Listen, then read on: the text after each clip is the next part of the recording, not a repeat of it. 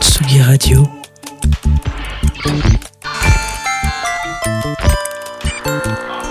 Il est 17h.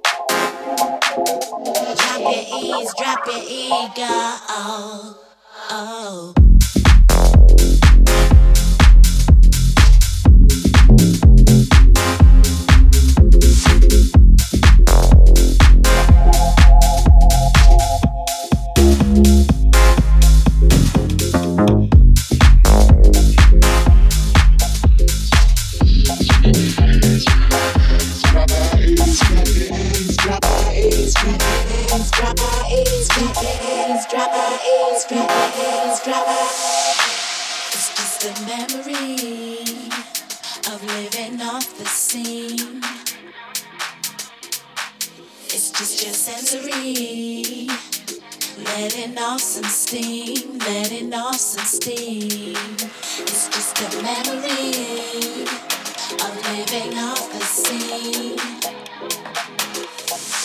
It's just your sensory. Letting off some steam, letting off some steam. It's just a memory.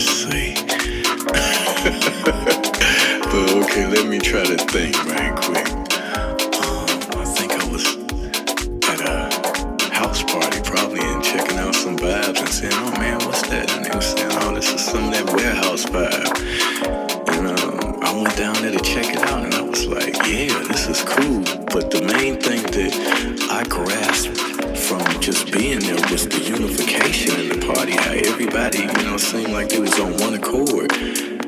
You know, everybody was there, you know, like one unit, you know, and all embracing each other and the music, you know. Music box and so many other clubs, and even over here in England, what was this? The Shoom and Rip parties, Confusion parties. Um, so it goes back a long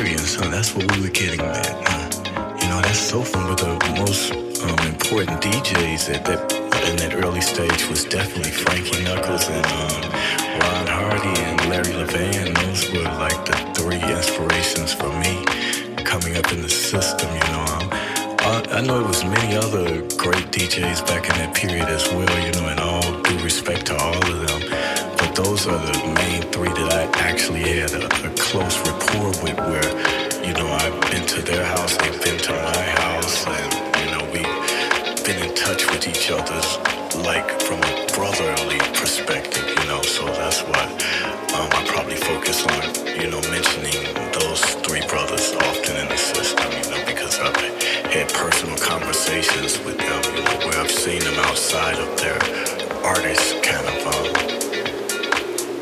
persona, you know, I've seen them just ordinary, you know, they were relaxed.